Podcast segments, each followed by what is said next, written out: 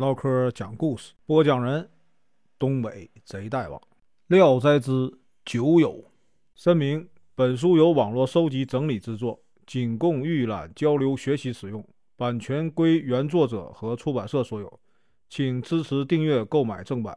如果你喜欢，点个红心，关注我，听后续。车生啊，家产不及中等水平，但是他呀，嗜酒成性，每天夜里啊。不喝上三杯就睡不着觉，所以呢，他床头这个酒杯啊，从未空过。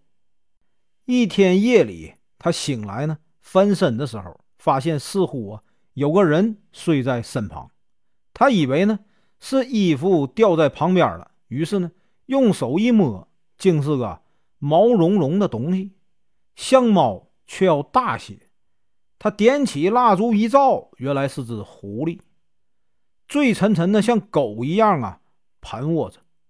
他再看酒瓶呢，发现已经空了，因而笑着说：“这是啊，我的酒友。”车生不忍心呢惊动他，又给他盖上衣服，搂着他就一起睡了。他留着这个烛火，要观察他究竟如何变化。半夜时候呢，狐狸欠身子。车生笑着说：“说的美极了吧？”他撩起衣服一看，却看见他变成一个英俊潇洒的书生。书生呢，急忙哎起身伏拜，感谢车生不杀之恩。车生说：“我呀，嗜酒成瘾，别人呢都认为我太痴，只有你呀才是我真正的知己。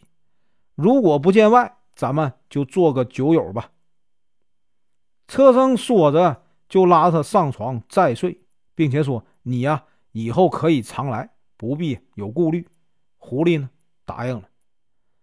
车生醒来以后，狐狸早已离去。于是啊，车生又准备下一杯好酒，专等这个狐狸来喝。晚上啊，这个狐狸果然又来了。于是呢，他们促膝呀畅饮。这个狐狸酒量特别大，而且呢。又很诙谐，车生只觉得相见恨晚。狐狸说：“屡次承蒙用好酒招待，不知用什么还报。”车生说：“喝几杯薄酒啊，何足挂齿。”狐狸说：“话虽这么说，但你毕竟呢是个穷书生，几个喝酒钱儿来的很不容易。我应为你啊做些事儿，弄点酒钱。”第二天夜里，狐狸来告诉他。在啊，离这儿七里远的东南方，路边啊有丢下的银子，早早的去取回来。一大清早呢，车生就到了指定的地方，果然呢捡到了两块金子。于是呢，他就用金子啊买了好菜，供晚上喝酒用。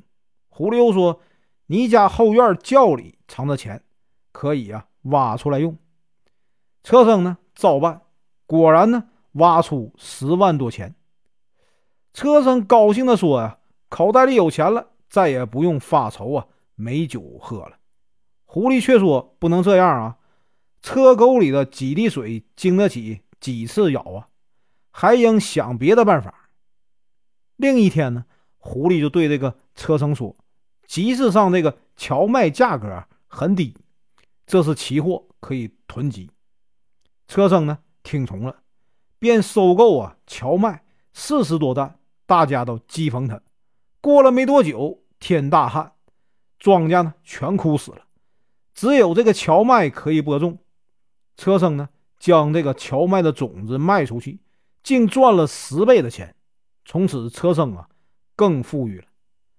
他购置了二百亩良田，播耕的事儿他只听从啊狐狸的安排，所以呢多种荞麦。荞麦就丰收，多种小米呢，小米就丰收。一切种植的时间都由这个狐狸来决定。日子长了，他们的关系更加亲密了。狐狸呢，称车生的妻子啊为嫂子，把车生的儿子当做侄子。后来车生死了，狐狸呢就不再来了。本文结束，感谢观看，请听后续。